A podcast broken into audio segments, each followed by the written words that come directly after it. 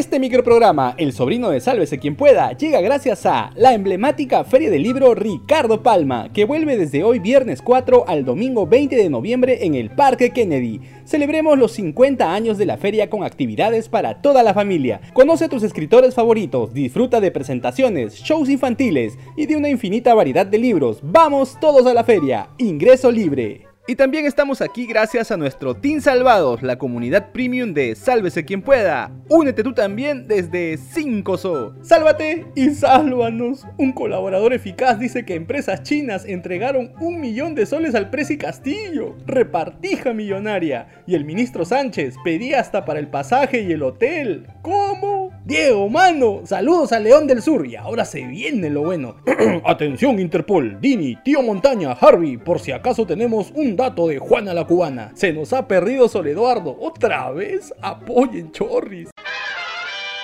Desde el pitazo inicial te contamos que un colaborador eficaz ha revelado a la fiscalía de una jugosa cota por 6 millones de soles que empresas chinas habrían entregado al presidente Pedro Castillo, al prófugo Juan Cien Grande Silva, a los sobrinísimos presidenciales y a funcionarios del Ministerio de Transporte. Según un reportaje de Panorama, esta lluvia de millones con posterior repartija se dio para acelerar grandes obras desde el inicio del gobierno. Incluso el mismo colaborador que prendió el ventilador asegura que quien recibió los 6 millones fue el terror de las pizzerías, el angelito Samir Villaverde, y que luego estas se repartieron de la siguiente manera. Un millón de soles para Peter Castell, otro millón para mi tío el prófugo ex ministro Juan Silva, y el resto de la platita para los sobrinísimos del Presi, así como para funcionarios ministeriales del MTC que recibieron su aceitada, En el reportaje se cuenta además que el delator le dijo al Ministerio Público que las reuniones se dieron en el Hotel El Golf.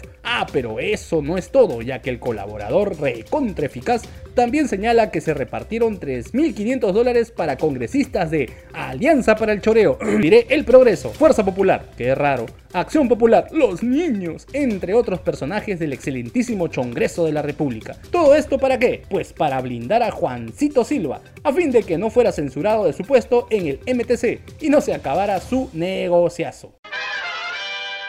El dominical del 2 más 2 recordó las lamentables declaraciones que tuvo el presidente del Consejo de Ministros, mi tío Caníbal Torres, el pasado 3 de noviembre en Palacio, cuando se reunió con autoridades electas. En dicho evento oficial arremetió contra la conductora Sol Carreño, a quien tildó de mala madre, mala esposa, mala hija y una tira de insultos que lo terminan de pintar de cuerpo entero al premier. Y es que el abuelito de Chiqui Drácula se mostró recontra picón porque criticaron la poca o nula prioridad que le han dado a la construcción de una carretera en Churcán Huancavelica, y que en el Dominical revelaron hace algunas semanas. A su turno, la conductora de la casa televisiva de Santa Beatriz evitó responderle al Premier, pero le recordó a Caníbal una columna que publicó en su estudio jurídico titulada Terminemos con el presidencialismo, en la que haciendo gala de una sinceridad dijo que la figura del presidente se asemeja a la de un monarca y pide incluso acabar con el presidencialismo, ya que representa la negación de la democracia, ya que el pueblo exige una estabilidad política. Querido maestro Splinter, usted mismo lo ha dicho, casi ha tenido una visión, nunca estaríamos más de acuerdo con sus palabras. Palabra de maestro, tío.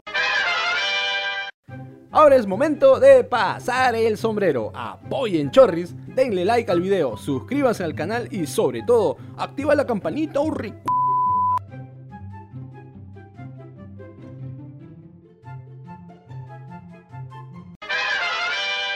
Nuestros bien amados otorongos siguen haciendo lo que les da la gana. Esta vez un reportaje del 2 más 3 descubrió que el congresista de Perú Libre, Américo Gonza, tiene a su hermanito chambeando y ganando un billetón de lo lindo en el estado, cuando esto está prohibido por ley. Y es que Teobaldo Gonza, hermanito del parlamentario oficialista, logró meterse al bolsillo 18 mil soles por órdenes de servicio de Serpar, como proveedor de servicios de asesoría jurídica en mayo y junio de este año. Y eso no es todo, ya que antes también chambeó en Salud, donde se ganó su billetito con otra contratación ilegal por 5 mil solsazos. Al ser consultado el congresista de Lapicito, dijo que él no se hace cargo de lo que hace su hermanito y que si eso es verdad, que lo sancionen. Paso, qué bonita familia. Pero si pensabas que ahí quedaba la cosa, nada que ver, ya que su otra hermanita, también recontra lecheraza, consiguió chamba cuando el congresista ya calentaba su curul. ¿Cómo? Así es, Marta Gonza cobró 3 mil soles al brindar un servicio a un proyecto especial en Jaén ante toda esta situación,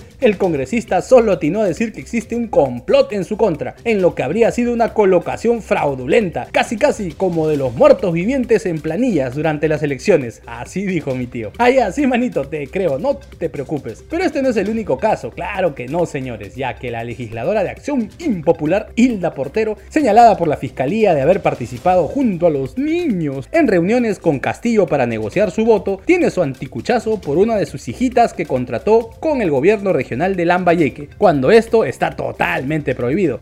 Panorama asegura que Lisette de los Santos Portero, hijita de la parlamentaria, ganó 7.500 soles en agosto de 2021 y 9.000 lucasas en marzo de este año como proveedora. A su turno, la chongresista dijo no saber nada de esos temas laborales, ya que hace años no tiene una buena relación con su retoño y que si tiene que devolver el billete, que lo haga, porque eso está mal. Muy bien, congresista. Ahora solo esperamos que no todo quede en palabras y que se cumpla la ley que es igual para todos, ¿no? ¿No?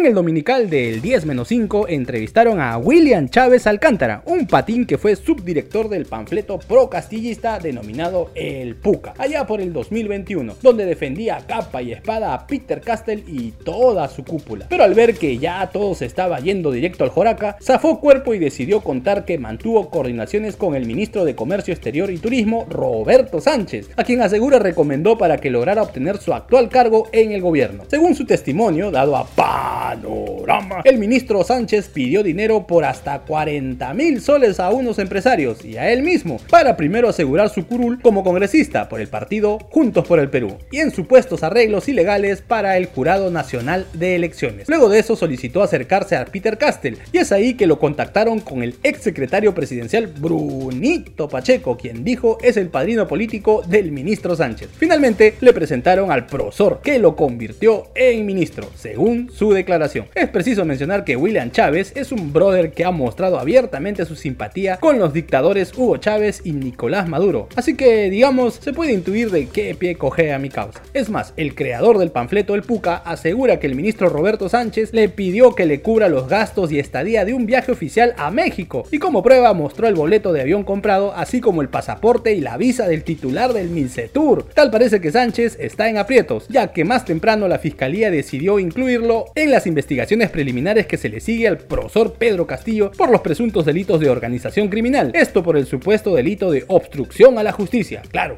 como se recuerda, un colaborador eficaz lo acusó de haberle entregado 8 mil soles mensuales a la esposa del exsecretario Brunito Pacheco para que éste se quedara calladito y no los echara con todo este lío. Al respecto, el cuestionado ministro respondió vía Twitter diciendo que cuando investigarán a la fiscal de la nación por las graves imputaciones en su contra y que claro, que sí se allana a las investigaciones, ojalá. Y a todo esto, ¿qué irá a decir el profesor en Palacio? ¿Se viene el cambio número 72 en el Consejo de Ministros? No te pierdas el próximo capítulo de esta tele llorona.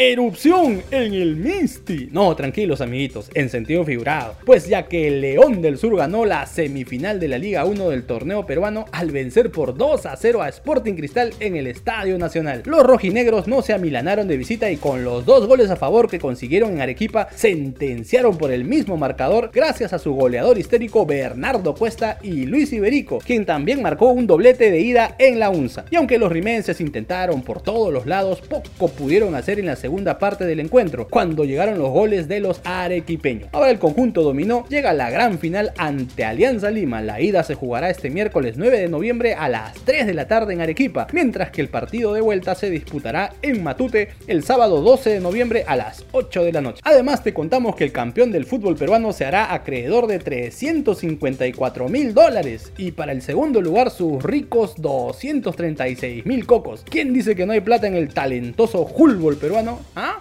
¿Quién dice?